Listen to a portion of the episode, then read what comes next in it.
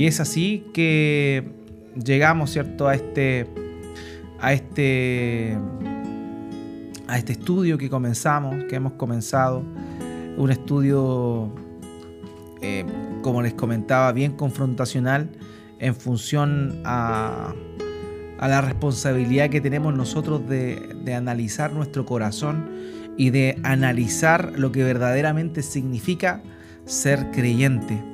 Tristemente muchas personas tienen un mal entendimiento de esto. Lo, conversamos eh, la semana pasada. Eh, muchas personas creen que ser cristiano significa ser alguien que no es católico ni budista, o sea, perdón, que no es budista ni musulmán, eh, cristiano por una cosa como por defecto. Es un término también, el, término cristiano es un término que se emplea muchas veces para referirse a fulano de tal. Y, lo cierto es que esto es muy triste porque de alguna manera muchas personas pueden em, abrazar el término o eh, identificarse como creyentes y no serlo. Conversaba con unos hermanos la semana pasada que mientras estábamos en el estudio, ellos estaban en el estudio y estaban compartiendo con sus familiares y oían un poco el estudio que estamos realizando y, verdaderamente se veían confrontados. Y, y, es cierto, lo que buscamos es remecer, pero no lo que busco yo personalmente como pastor, sino en realidad lo que el Señor Jesucristo nos vino a mostrar por medio de la predicación del Evangelio y por medio del llamamiento a ser su discípulo. Y esto es algo es muy importante porque trasciende y trasciende la vida eterna. Entonces, queridos, eh, es necesario que primeramente nosotros podamos analizar nuestra vida y poder responder a esta pregunta. ¿Cristiano? ¿Somos realmente cristianos? Y también poder eh, predicar el Evangelio como corresponde para llamar a las personas a ser discípulas del Señor. No solamente a ser simpatizantes, sino que asumir un verdadero compromiso, que finalmente es lo que significa, es lo que significa ser cristiano. Entonces, eso es lo que comenzamos la semana pasada.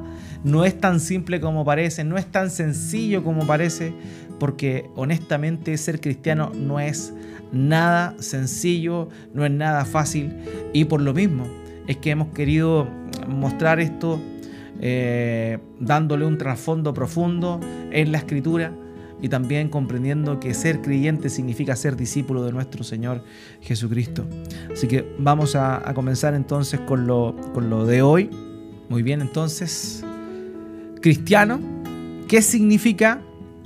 Y lo soy realmente son las preguntas esenciales de lo que vamos a estar revisando esta semana, van a ser varias semanas donde vamos a estar profundizando en qué significa realmente ser un creyente y si eh, lo somos o no lo somos, o también si estamos invitando a la gente a hacerlo o bien no estamos invitando a la gente a ser verdaderamente creyentes.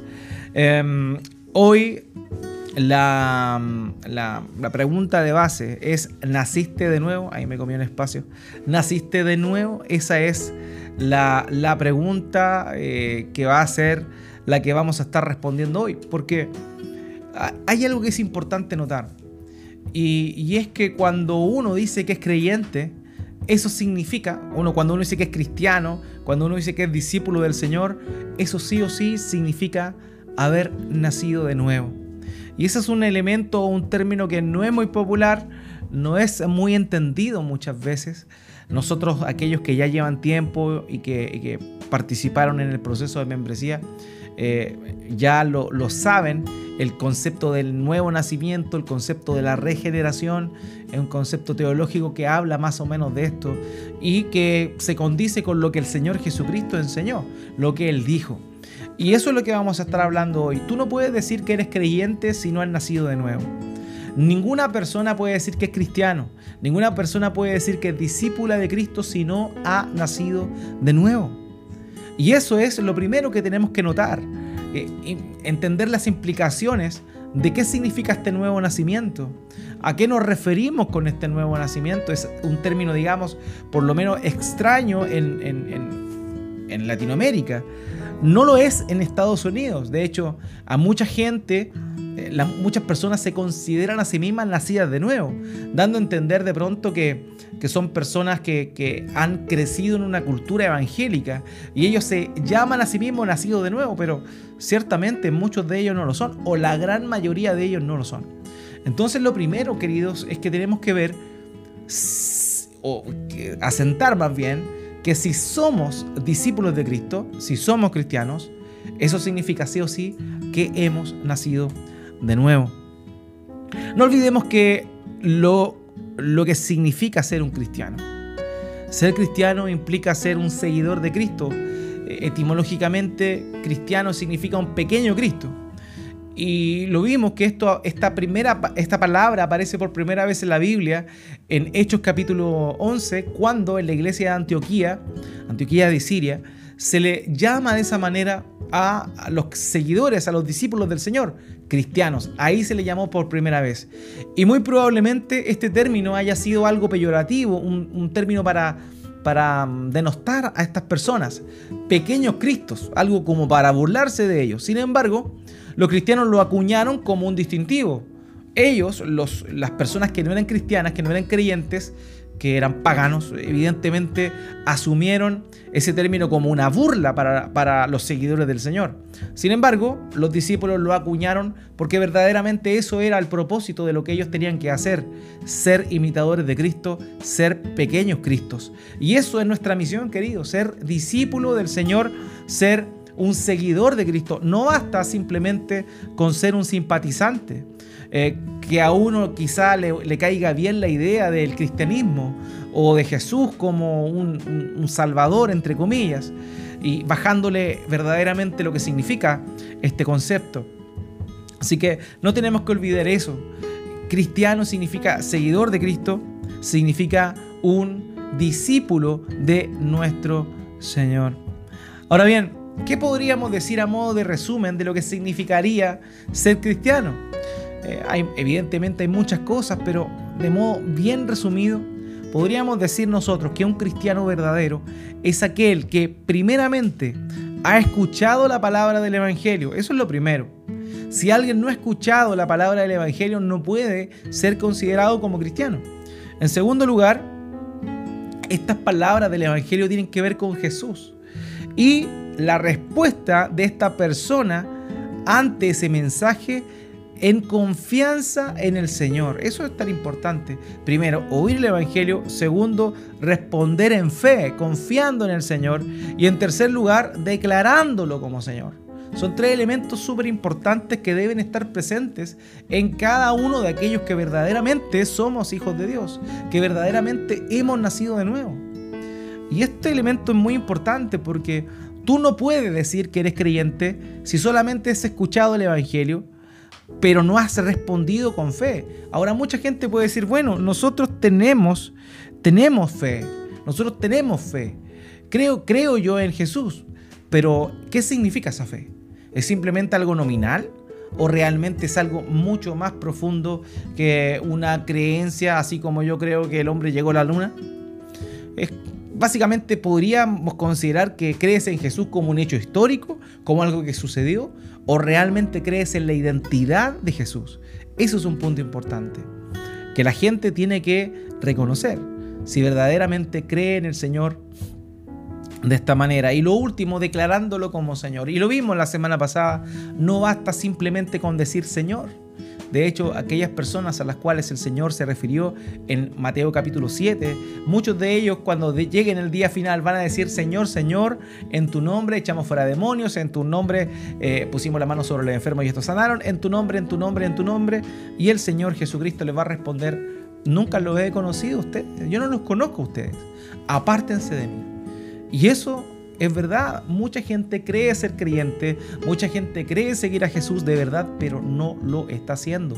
Puede que aparentemente lo esté haciendo de la boca hacia afuera, pero su vida no refleja realmente eh, lo, esto. Entonces, querido, de verdad que es necesario poder apuntar estas cosas y tenerla bien presente. Un cristiano, queridos, es alguien que sufre por seguir a Cristo. Es alguien que sufre por seguir a Cristo. Eh, hay personas que dicen ser creyentes y viven la vida loca. Viven como quieren, hacen lo que quieren, no le rinden cuenta a nadie. Y, el domingo puede que vayan incluso hasta la iglesia. Entonces, de verdad es necesario cortar de raíz ese falso concepto y asentar lo que verdaderamente implica. Miren lo que dice el apóstol Pedro con respecto a un creyente, a un cristiano. En primera de Pedro, capítulo 4, versículo 16. Miren lo que dice. Pero si alguien sufre como cristiano, que no se avergüence, sino que como tal glorifique a Dios. Fíjese la relación que existe entre el término cristiano y el sufre, el sufrir, el sufrimiento. Aquel que sufre como cristiano, porque evidentemente hay muchas personas que sufren producto de las consecuencias de sus actos, producto de las consecuencias de sus palabras, pero que nacen de su propio corazón, nacen de su propia pecaminosidad y que no nacen realmente de el seguir a Cristo. Aquí está hablando de que un creyente verdadero va a sufrir persecución de alguna manera u otra, va a sufrir de alguna manera u otra. Y el creyente verdadero, el cristiano verdadero, va a sufrir, sí o sí, de una manera u otra. Así que este punto es importante, muy distinto al concepto del cristiano, digamos, nominal, llamémoslo así, cristiano nominal, alguien que dice ser creyente, puede ir a la iglesia, puede de pronto leer la Biblia o puede en su oficina o en su casa, en su, en su pieza, tener una Biblia abierta, pero no sigue a Cristo y nunca ha sufrido por Él. Esas personas son simpatizantes, pero no son creyentes, porque si no ha habido un, una eh, una puesta de atención al mensaje del Evangelio, si no ha existido una fe en el Señor, producto de lo que Cristo hizo en la cruz por cada uno de aquellos que hemos creído. Y por otro lado, si no hay eh, una convicción plena y un pronunciamiento real ante eh, el señoreo de Cristo en nuestras vidas, esa persona no es creyente. Así de simple, queridos, así de simple y no hay más. Ahora, hay cosas, digamos, que un creyente un cristiano eh, tiene que sí o sí eh, creer. ¿Ya? Un cristiano debe creer estas cosas. Si no cree estas cosas, honestamente eh, podríamos decir que, o, si no tiene claras estas cosas, podríamos decir que su fe es, está tambaleando o no es, o no está. Y eso es algo relevante. Lo primero, un creyente tiene que reconocer que somos pecadores. Eso es lo primero. Es lo primero que somos completamente merecedores de la condenación de un Dios santo que odia el pecado y la maldad. Eso es muy relevante, porque esa es la premisa fundamental del Evangelio. Somos pecadores. La gente es pecadora, el ser humano es pecador por definición, por naturaleza, y por ello completamente merecedores de recibir la justa retribución de un Dios que obra en justicia y que exige santidad, que exige perfección. Dios nos creó perfectos, pero nosotros en Adán pecamos, nos desviamos. Y producto de aquello es que recibimos todas las, eh, las consecuencias de ese pecado, nuestra naturaleza se corrompió y todos aquellos que nacimos en este mundo, nacimos con esta tendencia hacia lo malo, esta tendencia hacia lo eh, destructivo, lo pecaminoso que evidentemente nos va a llevar a la destrucción. Entonces, queridos, de verdad eso es lo primero. Es necesario que se comprenda que un creyente debe comprender que somos pecadores, que hemos eh, merecemos el castigo del lago de fuego y azufre. Es una característica de un creyente. En segundo lugar, un creyente tiene que reconocer que Dios en su misericordia tomó la forma humana en la persona de nuestro Señor Jesucristo, vivió la vida perfecta, es decir, Él nunca pecó, eh, fue obediente a Dios el Padre y Él hizo lo que nosotros deberíamos haber hecho. Él vivió de manera justa, Él nunca pecó, Él nunca falló, fue tentado, al igual que nosotros, en todo, pero sin pecado. Y esa es una, es una certeza que el verdadero creyente tiene, que el verdadero cristiano tiene. En tercer lugar, eh, que el Señor Jesucristo dio su vida en la cruz para soportar el castigo de nuestros pecados y fue resucitado de entre los muertos en gloria, en victoria, como el Rey prometido, como el Mesías que Dios había prometido en el principio, en el principio, ya en Génesis capítulo 3, nos encontramos con esta promesa cuando le dice a la, serpiente que la simiente de la mujer le pisaría la cabeza. que la destruiría. Entonces eso es relevante. El Señor Jesucristo no solo murió en la cruz, eso es un hecho histórico que cualquier persona incrédula podría creer, pero la diferencia es que el creyente, el cristiano real, el discípulo de Cristo reconoce que esto fue por nuestros pecados y que no solamente Él murió, sino que al tercer día resucitó con poder y que luego de ascendido, hoy por hoy está a la diestra del Padre, sentado, esperando, esperando el momento en el cual va a regresar por segunda vez a establecer su dominio eterno. Ese dominio que nunca tendrá final. El cuarto elemento importante que todo cristiano tiene que creer, asumir y vivir es que todo aquel que se vuelva a Jesús en arrepentimiento y fe está completamente perdonado y es adoptado en la familia de Dios. Queridos, esto es tan importante porque, como les digo, mucha gente quiere em, o pretende recibir todas las bendiciones de la cruz de Cristo sin haber hecho lo que le corresponde. Y, hoy justamente vamos a ver que esto es importante, el, arrepentimiento y la fe eh, son importantes porque son fruto del nuevo nacimiento. O sea, y aquí es trascendente eh, mostrar esto. No es que la persona tome una decisión así como si nada de su propio corazón porque entendió que era mejor seguir a Cristo o era un mejor camino. No, no tiene que ver con eso. Ciertamente el creyente, el discípulo de Jesús, el cristiano va a tomar una decisión, pero esa decisión es fruto de algo. No es de su propio corazón, sino que es fruto de algo que Dios hace en esa persona. Así que esto es relevante.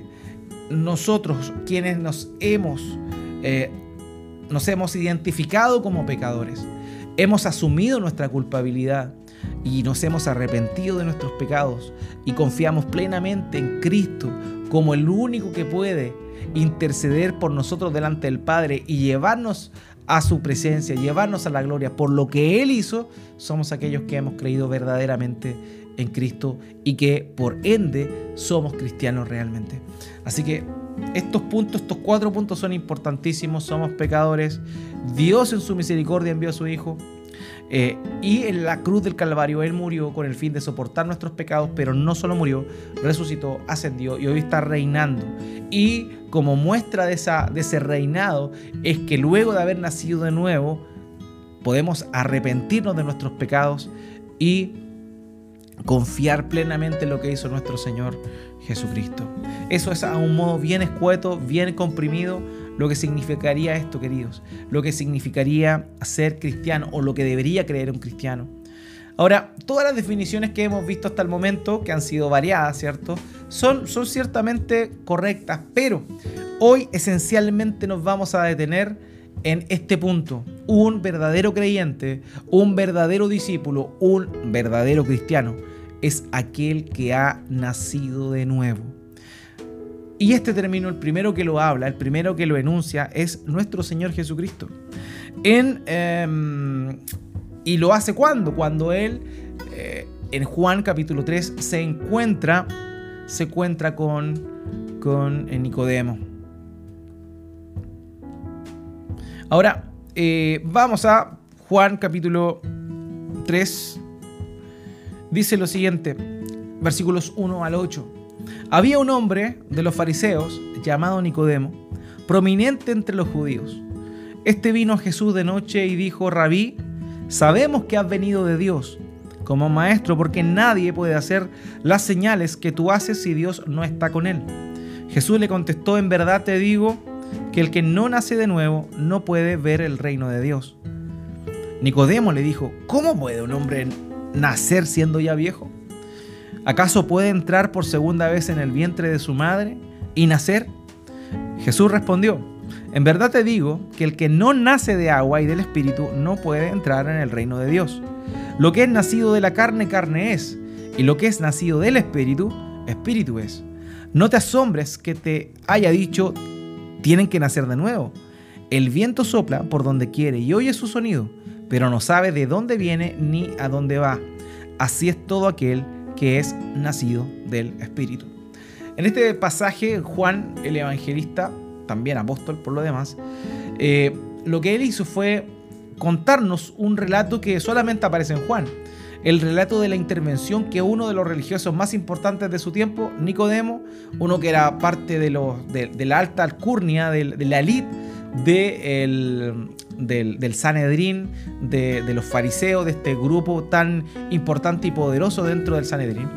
Eh, bueno, él se acerca delante ante el Señor, lo hace de noche, lo hace de noche seguramente por miedo a que los otros lo vieran, pero fue un hombre muy sincero que en realidad reconoció al Señor Jesucristo eh, como alguien mucho más allá de un simple maestro itinerante, cosa que en aquel entonces eh, no era tan, no era tan, tan eh, ajeno. En verdad ya se habían manifestado varias personas antes del Señor Jesucristo, mm, dándosela de alguna manera de, Mesías. Por tanto, este hombre reconoce en el Señor algo distinto, pero va más allá, va más allá. Y fíjense lo que le dice en el versículo 2. Dice, y este vino a Jesús de noche y le dijo, rabí, rabí, eso es importante. Nicodemo era un hombre muy mayor. Y rabí era el título que se le daba a los maestros. Y a los maestros normalmente reconocidos por las academias eh, rabínicas de ese tiempo. Que eran básicamente dos escuelas. La de mm, eh, eran dos escuelas que estaban en ese tiempo y esos solamente eran reconocidos como como rabís. Pero este hombre, Nicodemo, asume, asume que el Señor Jesucristo es un rabí y le llama y le respeta como un rabí. Le dice, rabí, sabemos que has venido de Dios como maestro. O sea, incluso le llama, reconoce su, rol de, de maestro, pero aparte de ello reconoce que ha venido de parte de Dios. Y eso es como... Perdón, bien importante, eso es muy importante. Dice, porque nadie puede hacer las señales que tú haces si Dios no está con él. O sea, había las señales en el contexto, si es que esto fue así, porque sabemos que Juan no, no puso sus relatos eh, en orden cronológico, sino más bien Juan tuvo un fin teológico a la hora de escribir todo este evangelio. Así que si es que fue, si es que fue digamos, de forma eh, continua lo que sucedió en el capítulo 2 con lo que sucedió ahora, podríamos decir que venía de un milagro importante, la transformación del agua en vino. Quizá él supo, quizá él, no creo que haya estado presente, pero por lo menos tuvo eh, la información de lo que había sucedido. Y él reconocía que estas señales que hizo el Señor, evidentemente no venían de él, sino que debiesen haber tenido un respaldo divino. Así que eso, eso es bien importante. Dice Jesús, eh, fíjese lo que le, pregunta a él o, le comenta. Pero de pronto el Señor le dice, en verdad te digo que el que no nace de nuevo no puede ver el reino de Dios. Eso, esto es bien interesante porque eh, probablemente la pregunta que estaba en el corazón de Nicodemo era esa. ¿Cómo puedo hacer para estar cerca del reino de Dios? Pero no tiene lugar o no, no se le da la oportunidad de llegar a ese momento en el cual se le pregunta. El Señor inmediatamente, luego de que Nicodemo termina su intervención y le, le dice el reconocimiento que, que, él le daba a su, a su rol de rabí, a su rol de rabino, de maestro, él inmediatamente le dice, en verdad te digo que, no, que el que no nace de nuevo no puede ver el reino de Dios. Y aquí esto, esto es bien... Nicodemo se tiene que haber tirado el pelo. Nicodemo quedó tan impactado eh, porque la verdad es que, es que, bueno, de hecho el versículo 7 dice, no te asombres de que te haya dicho, tienes que nacer de nuevo. Probablemente Nicodemo quedó demasiado descolocado cuando le dice eso. Imagínense. Imagínense, eh, tú vas con una buena intención y a preguntarle al Señor y el Señor te dice, tienes que nacer de nuevo. ¿Cuál era el concepto del nacimiento que tenía este hombre? El nacimiento que se hace una sola vez.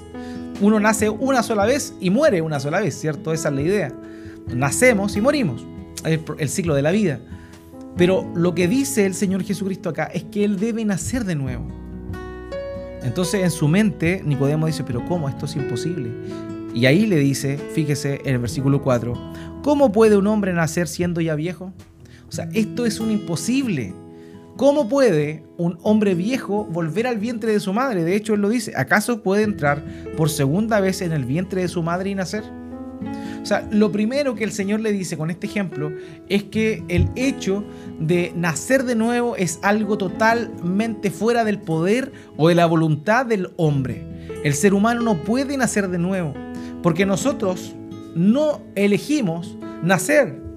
¿O alguno de ustedes eligió nacer? No, sin duda alguna. No, nosotros no elegimos nacer, venimos al mundo. Y la voluntad de Dios fue que naciéramos, ¿cierto? Nuestras madres concibieron, eh, dieron a luz y nacimos nosotros, pero nosotros no tuvimos injerencia en ese nacimiento. Entonces cuando el Señor Jesucristo le dice, tienes que nacer de nuevo, este hombre inmediatamente se pregunta, pero ¿cómo es posible? Yo no puedo volver al vientre de mi madre. En segundo lugar, nadie puede nacer de nuevo si no está en el control de uno el nacer de nuevo. Entonces el Señor le responde el versículo 5. En verdad te digo que el que no nace de agua y de espíritu no puede entrar en el reino de Dios. Y aquí habla de el nuevo nacimiento y hace una, un símil que no lo voy a explicar porque creo que sería más justo hacerlo en un sermón más que en, en esto. Pero entendiendo este concepto del nuevo nacimiento podemos ver elementos que son muy importantes. Primer lugar, y lo vamos a estar detallando más adelante, pero en primer lugar, el nuevo nacimiento no viene de la voluntad del hombre. O sea, yo no elegí nacer físicamente, mucho menos puedo elegir nacer espiritualmente. Y eso es un poco lo que sorprendió a Nicodemo, esta declaración. Ahora bien, eh, esto es, es como bien interesante porque lo que está diciendo el Señor el nacer de nuevo significa que la humanidad que él había tenido hasta el momento no servía. Que desde el momento en que nació hasta ese momento de su vida, que probablemente ya estaba bastante avanzado en edad, eh, todo eso no valía de nada. O sea, su vida, que había estado probablemente bajo la ley, que había sido muy celoso de, la ley de Dios y, respetuoso de la ley, no, no, importaba, no valía. O sea, toda su impronta religiosa no, no le servía de nada. Entonces es bien interesante esto porque raya totalmente fuera de lo que las personas tenían en su, en su, en su mente y sobre todo este hombre religioso. Pero lo que el Señor le dice, que tenga que nacer de nuevo, es algo que da evidencia que todo lo que está está mal. Que todo lo que está está mal. Y por eso es que el cristiano tiene que saber que debe nacer de nuevo. Ahora, ¿por qué? Porque la Biblia en el Antiguo Testamento ya mostraba la condición del hombre. Nicodemo, Nicodemo tenía a su alcance toda la información que requería bíblicamente en la Biblia hebrea para darse cuenta de su verdadera condición, para darse cuenta que ningún hombre buscaba a Dios, para notar que él no podía cumplir con la ley perfectamente como ésta había sido dada. Entonces este hombre no debió haber sido tan sorprendente el hecho de que nuestro Señor le dijera que debía nacer de nuevo, que todo su vida estaba mal y que necesitaba algo nuevo, algo divino, algo que viniera del Espíritu y no de la carne, algo que le diera nueva vida, porque nacer implica comenzar a vivir, comenzar a vivir en este mundo. Lo que Dios le dice a, a, Nicodemo por intermedio del Señor Jesucristo, obviamente, es que él necesitaba una vida espiritual nueva, una vida espiritual nueva. Y todo esto no debió haber sorprendido a Nicodemo porque estaba escrito en el Antiguo Testamento. Miren lo que dice el Salmo 5.9. El Salmo 5.9 dice, porque no hay sinceridad en lo que dicen, destrucción son sus entrañas, sepulcro abierto su garganta y con su lengua hablan lisonjas. Y vemos cómo David trataba a sus enemigos. Los enemigos de, David eh, así lo trataban, increíble, increíblemente. Y él reconoce eso. Él reconoce la pecaminosidad en sus enemigos, pero, pero no, solo, no solo los enemigos de David había pecaminosidad. Si continuamos viendo el relato del Antiguo Testamento, perdón, nos encontramos con esto. Salmo 14, versículo 2 al 3. Note lo que dice. El Señor ha mirado desde los cielos sobre los hijos de los hombres para ver si hay alguien que entienda, alguien que busque a Dios, pero todos se han desviado. A una se han corrompido. No hay quien haga el bien, no hay ni siquiera uno. No hay quien haga el bien, no hay ni siquiera uno. Y esto es lo que también Pablo eh, cita, ¿cierto?, en Romanos capítulo 3, versículo 3, el mismo texto. No hay quien haga el bien, no hay siquiera uno, no hay quien busque a Dios. Y esa es la realidad. Por eso es que el Señor le dice a Nicodemo, es necesario nacer de nuevo. Porque el hombre está corrompido. El hombre está en su naturaleza, per se, natural, valga la redundancia, está en esa condición. Y lo que necesita es nacer de nuevo. Fíjese lo que dice el profeta Ezequiel. Obviamente esto está, el Dios le está diciendo que diga esto. Además, les daré un corazón nuevo y pondré un espíritu nuevo dentro de ustedes. Quitaré de su carne el corazón de piedra y les daré un corazón de carne. Aquí hay una promesa de parte del Señor también a su pueblo de que iba a cambiar ese corazón de piedra por un corazón de carne. Y esto evidentemente lo iba a hacer por intermedio del nuevo pacto. O sea, lo que está prometiendo aquí es un cambio de naturaleza. Desde la concepción em, judía hebrea, la concepción hebrea, el corazón significaba la persona completa. No es simplemente el, digamos, el, de pronto los sentimientos. Muchas veces nosotros entendemos en nuestra cultura occidental el corazón como los sentimientos. No. Para la cultura hebrea el, el, corazón era el ser, era lo más interno, la esencia, la esencia del ser humano. Entonces aquí el Señor está eh, diciéndoles de frentón que ellos tienen un corazón de piedra, pero en su promesa les da la oportunidad de aspirar más adelante a un corazón de carne que Dios les iba a dar. Fíjese, el texto dice, les daré un corazón nuevo. Eso es el nuevo nacimiento. El nuevo nacimiento es cuando Dios te da un nuevo corazón. Cuando tú, que estabas que no buscabas a Dios, que hacías tu propia voluntad, eh, de pronto te das cuenta de algo, algo cambia en ti, hay un cambio de chip. Es como que de pronto alguien cambia tu naturaleza de una forma. Eso es el nuevo nacimiento. Y eso es lo que provoca el Espíritu Santo en aquellos que Dios salva. O sea, un cristiano es aquel que nace de nuevo, es aquel que antes era de una forma y de pronto algo pasa en su vida. Quizá antes no creía en el Evangelio, quizá antes había escuchado muchas veces el mensaje de Cristo, pero de pronto algo, algo pasa, algo cambia. Y el mensaje es el mismo, es el mismo, pero, pero algo pasó en él. Y eso es sobrenatural. Eso es sobrenatural. Un cambio de corazón. El corazón de piedra, el corazón pecaminoso se convierte ahora en un corazón de carne. En un corazón de carne que puede sentir. Ahora, estos antecedentes, como les dije yo, se encontraban todos, estos textos que leímos, Ezequiel, Salmos, todos se encontraban en los rollos que Nicodemo tenía en su poder. Nicodemo debió haber leído esto más de alguna vez.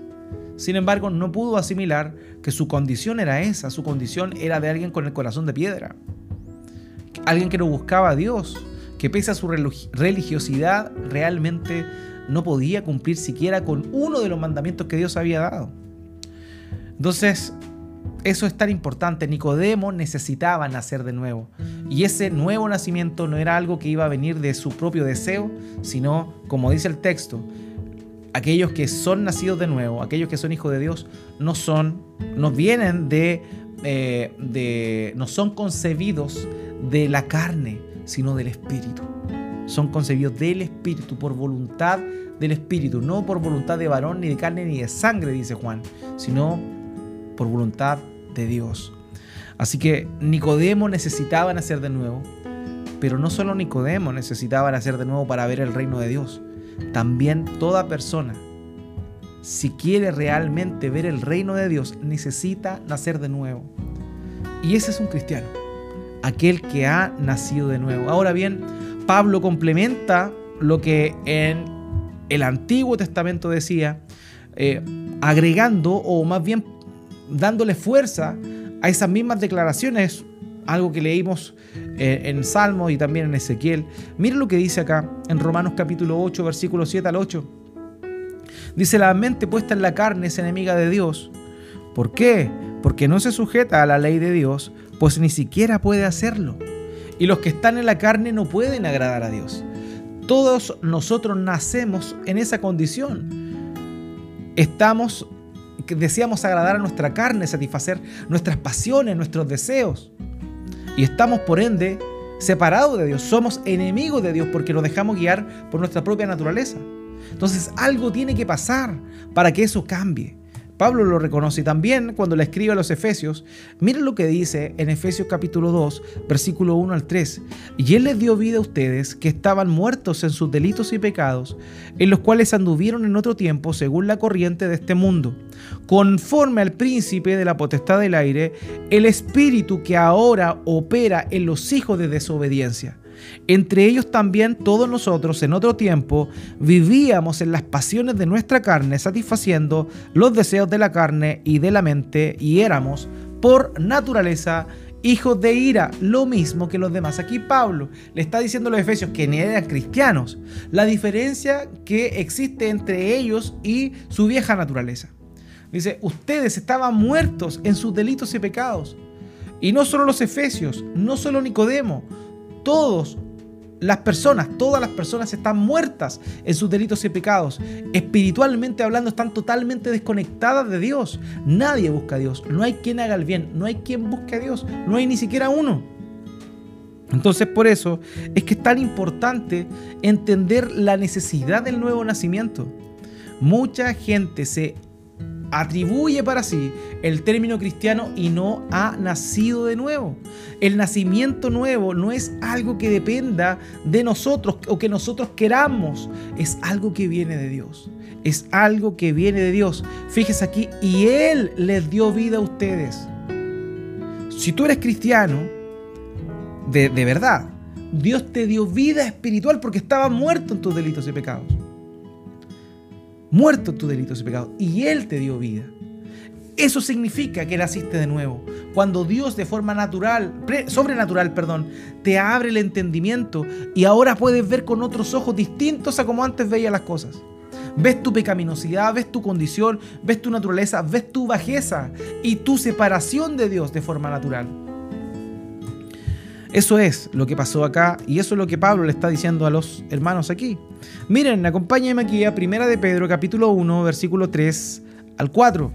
Primera de Pedro capítulo 1, versículos 3 al 4 dice, bendito sea el Dios y Padre de nuestro Señor Jesucristo, note esto, quien según su gran misericordia nos ha hecho nacer de nuevo a una esperanza viva. Fíjese, ¿quién nos hizo nacer de nuevo? El Dios y Padre de nuestro Señor Jesucristo. Él nos ha hecho nacer de nuevo.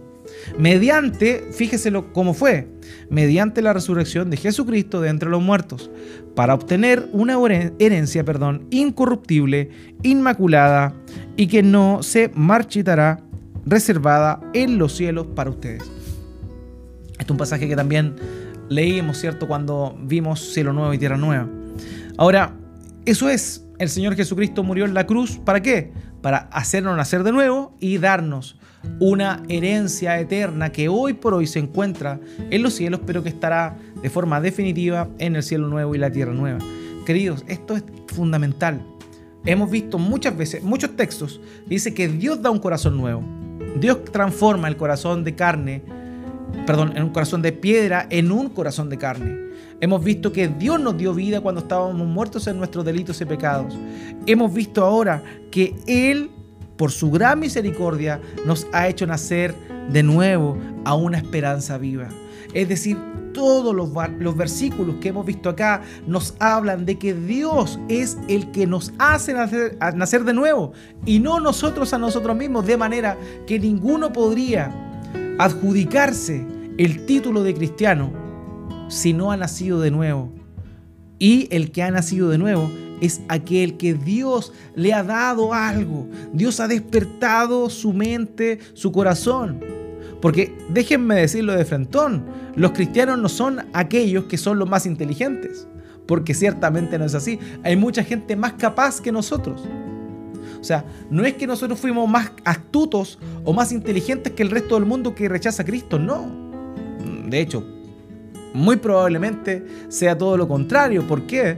Porque a lo vil y menospreciado escogió Dios para avergonzar a los sabios. Así que tan brillantes no lo somos tampoco. Ahora Dios en su misericordia nos salvó, porque Él nos hizo nacer de nuevo. Él lo hizo.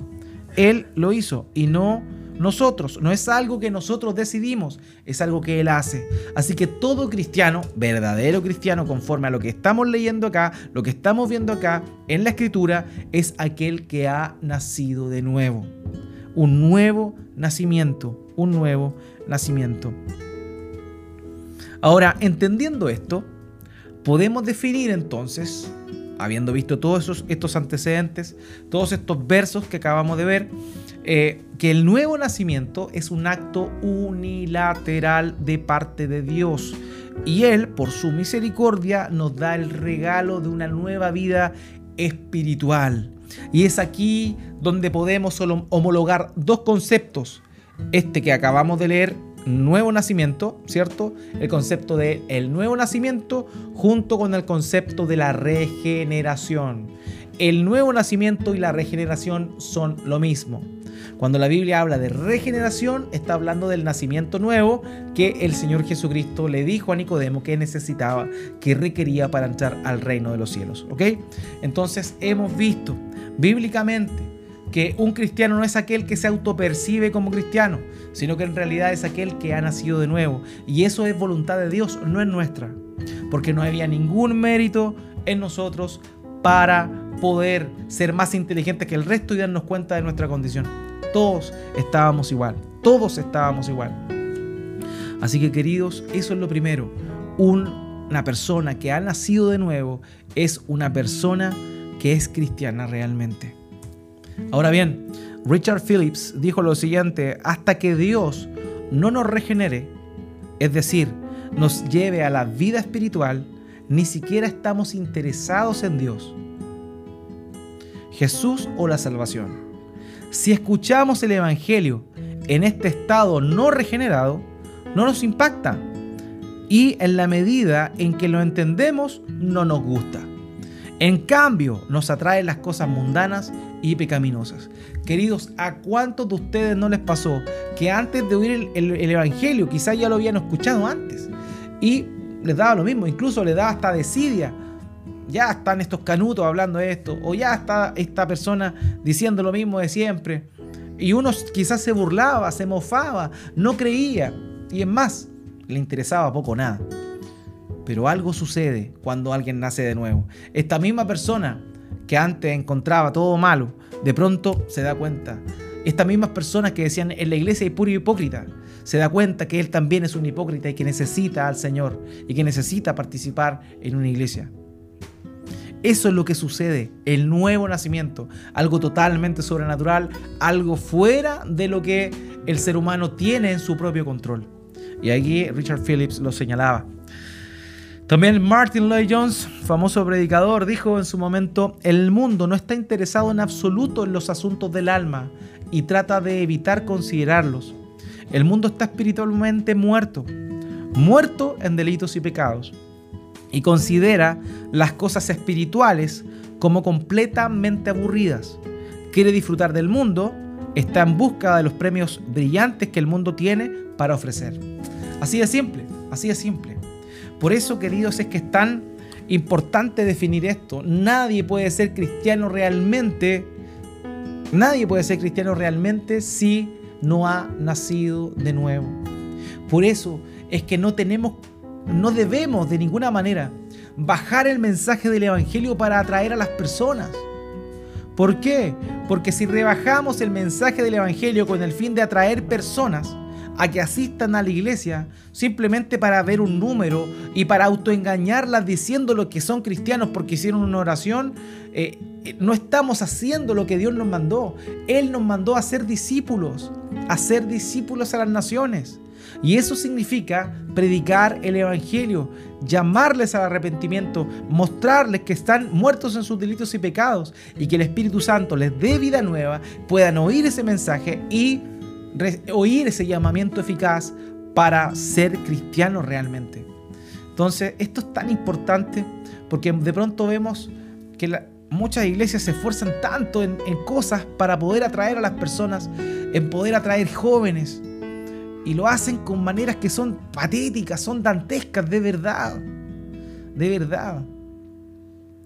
Me acuerdo que hace, cuando yo era bien niño, en, la, en, el Señor, estoy hablando en mi época universitaria, escuchaba de otras iglesias que hacían cristoteca. Cristoteca. ¿Qué era la cristoteca? Era una discoteca. Era una discoteca, pero en la iglesia. Con luces electroscópicas, con humo, pero en vez de, eh, no sé, en vez de, poner eh, música secular, ponía música del estilo secular, pero con contenido cristiano. Y eso lo hacían para atraer a la gente. Pero eso no cambia a nadie. Eso no transforma a nadie. Eso no hace que nadie nazca de nuevo. Nadie va a nacer de nuevo así. Esos elementos, esas formas son verdaderamente inapropiadas, son inoficiosas. Porque no conducen a la persona al verdadero arrepentimiento. No lo lleva por el camino para que tengan la oportunidad de nacer de nuevo. Lo que hacen es llenar el mensaje de Cristo, si es que está, de tanta carnalidad que al final la gente dice, bueno, en vez de ir a una disco voy a la Cristoteca. Obvio. O sea, más tranquilo, no hay alcohol, no sé. Gente que quizá quiere salir un poco del, ambiente de la jarana dice, oye, voy ahí. Pero ese no es el camino. Ese no es el camino.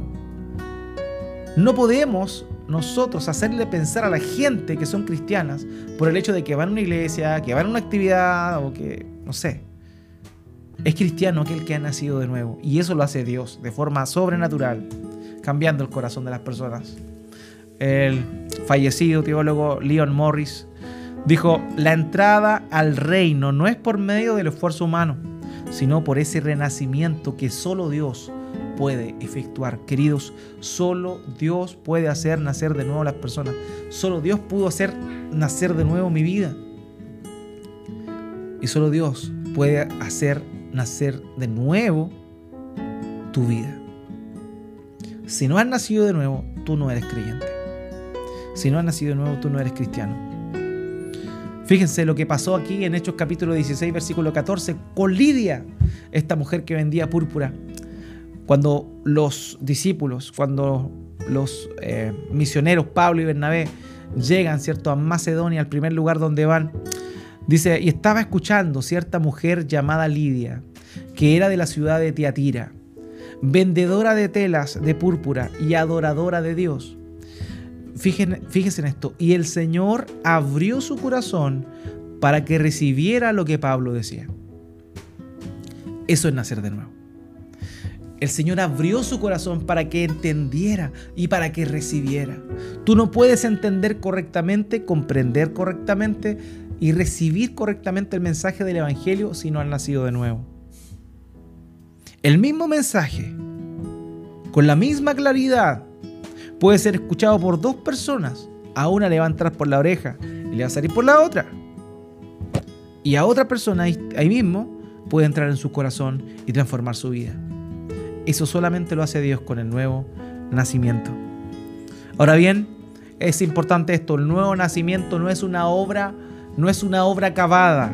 Ese puntapié inicial, tú naces de nuevo instantáneamente cuando Dios en su voluntad te hace renacer, escuchas el Evangelio y tú obedeces a la fe. Pero a partir de ese momento comienza un proceso, un caminar que no es instantáneo. Fíjese lo que dice aquí Segunda de Corintios capítulo 5 versículo 17 al 18 dice, de modo que si alguno está en Cristo, nueva criatura es. ¿Se da cuenta? Nueva criatura es. Las cosas viejas pasaron, ahora han sido hechas nuevas. Y todo esto procede de Dios, quien nos reconcilió con Él mismo por medio de Cristo y nos dio el ministerio de la reconciliación. Amados, las cosas viejas pasaron para aquel que nació de nuevo. Y esto es una evidencia importante porque hasta el momento hemos dicho, bueno, un cristiano verdadero es aquel que nació de nuevo. Perfecto. Pero ¿cuál es la manifestación del nacimiento nuevo? Aquí está. Las cosas viejas pasaron, ahora han sido hechas nuevas. Lo mismo que el Señor le dijo a Timoteo. Perdón, a Timoteo, a Nicodemo. Tienes que nacer de nuevo. Tienes que nacer de nuevo. Todo de nuevo. Y eso es lo que hace el Señor. Nos hace nacer de nuevo, nos da una nueva naturaleza, las cosas viejas pasaron y ahora todas son hechas nuevas. ¿Y quién hizo esto? Y todo esto procede de Dios, quien nos reconcilió con Él mismo por medio de Cristo. Es Dios quien nos hace nacer de nuevo. Nadie puede ser cristiano si Dios no lo ha llamado. Nadie puede autoconsiderarse cristiano verdaderamente si no ha sido llamado por el Señor. ¿Ok? ¿Qué punto más importante es este, queridos? Ahora, eso no significa que la vida va a transformarse instantáneamente, hay un proceso de santificación. El mismo Pablo le dice a los filipenses en capítulo 1, versículo 6, que aquel que comenzó la obra va a ser fiel hasta concluirla en el día de Cristo. Así que es un proceso. El nuevo nacimiento da lugar a la conversión. La conversión es un proceso de transformación.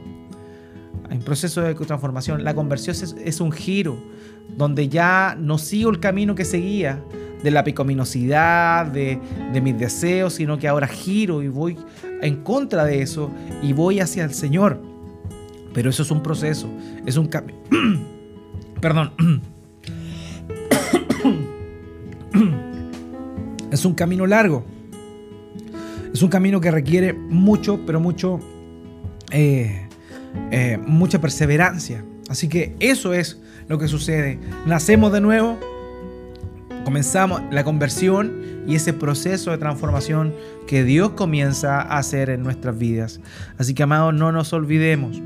Pareciera que este proceso del nuevo nacimiento es un proceso, eh, es invisible ciertamente, pero se manifiesta. Por eso es que muchas veces podemos preguntarnos si hemos nacido de nuevo realmente o cómo podríamos saber si hemos nacido de nuevo realmente. La respuesta siempre es que se puede saber conociendo el fruto, el fruto.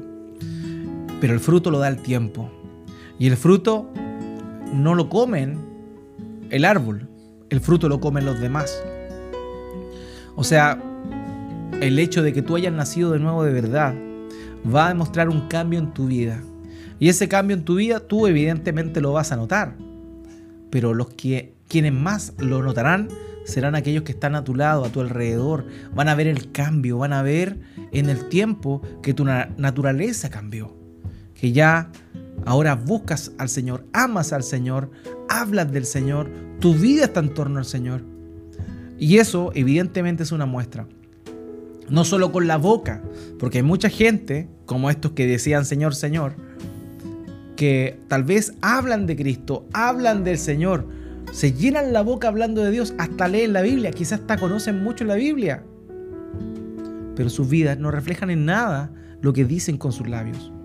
Esa gente es hipócrita, esa gente es mentirosa, esa gente no es creyente.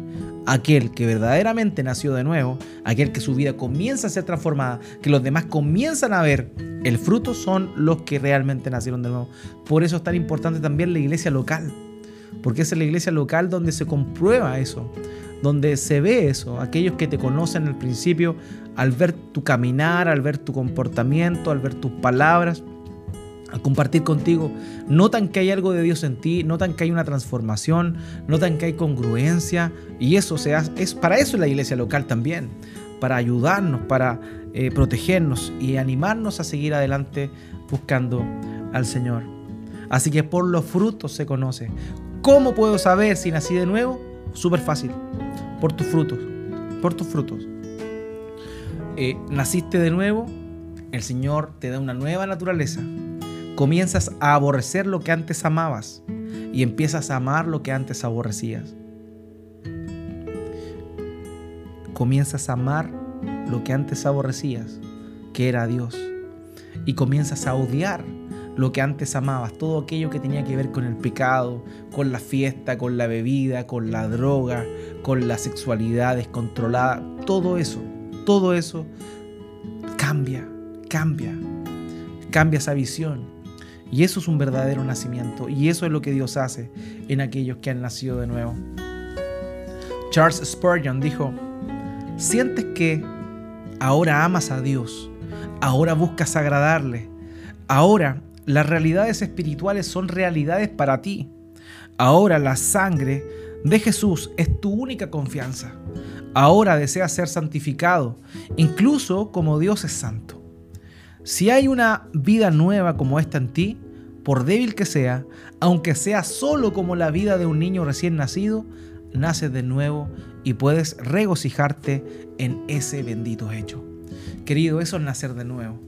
Es empezar a amar a Dios, empezar a amar, a su, amar su palabra, es empezar a acercarte a Él, a aborrecer tu pecaminosidad, a aborrecer lo que eras, arrepintiéndote de corazón y decidiéndote a cambiar. Eso lo produce Dios. Y quien te ayuda en ese cambio es Dios. Pero sin eso no eres cristiano. Si sigues pensando igual que antes, no naciste de nuevo. Simplemente eres un religioso que asumiste una condición, te simpatizó el mensaje, pero en realidad no has nacido de nuevo. Ahora, muchos quizás pueden decir, bueno, quizá no nací de nuevo porque Dios no quiere que nazca de nuevo. No es voluntad de Dios que nazca de nuevo, por eso no puedo. ¿Sabes qué? Déjale a Dios lo que es de Dios y tú preocúpate de ti. Escucha el mensaje del Evangelio. Date cuenta de quién eres. De que eres un pecador. Arrepiéntete. Vuélvete a Él. Vuélvete a Él. Y ahí te darás cuenta realmente si Él te ha hecho nacer de nuevo o no. Eso es lo que Dios quiere. Que tengamos este concepto claro. Que sepamos realmente qué significa ser cristiano si tú naciste de nuevo, tú eres cristiano. Si tú no has nacido de nuevo, tristemente no eres cristiano, pero no, no te desesperes. Acude a tu Salvador, porque mientras haya vida hay tiempo. Y mientras el Señor Jesucristo no vuelva por segunda vez, hay tiempo. Pero eso sí, no dejes para mañana, porque no eres tú dueño del día de mañana. Así que si tú estás viendo esto, y te das cuenta que quizá has creído ser cristiano, pero no lo eres, te invito a que puedas meditar en el mensaje del Evangelio, pedirle a Dios, pedirle a Dios perdón, arrepentirte de tus pecados y volver a Él. Pero también esto va para aquellos que quizás eh, ya tenemos tiempo en el Señor, pero que quizás hemos llamado cristianos a mucha gente que no lo es. Quizás hemos llamado hermanos a mucha gente que no lo son. El Señor ciertamente no nos llamó a juzgar a las personas, a condenarlas, pero sí nos llamó a tener discernimiento. Y sí nos llamó a ver los frutos. Por eso Él dice, por los frutos los conocerán.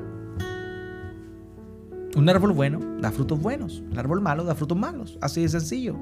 Una persona que nació de nuevo va a dar frutos buenos. No puede dar fruto malo, malo, malo, malo aquel que ha nacido de nuevo. No, de ninguna forma, de ninguna manera.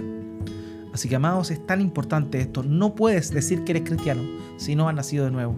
No puedes llamar cristiano a una persona que no ha nacido de nuevo y que sus frutos no demuestran que Dios ha hecho un cambio en su vida. Así que, amados, esto era lo que tenía preparado para, para hoy.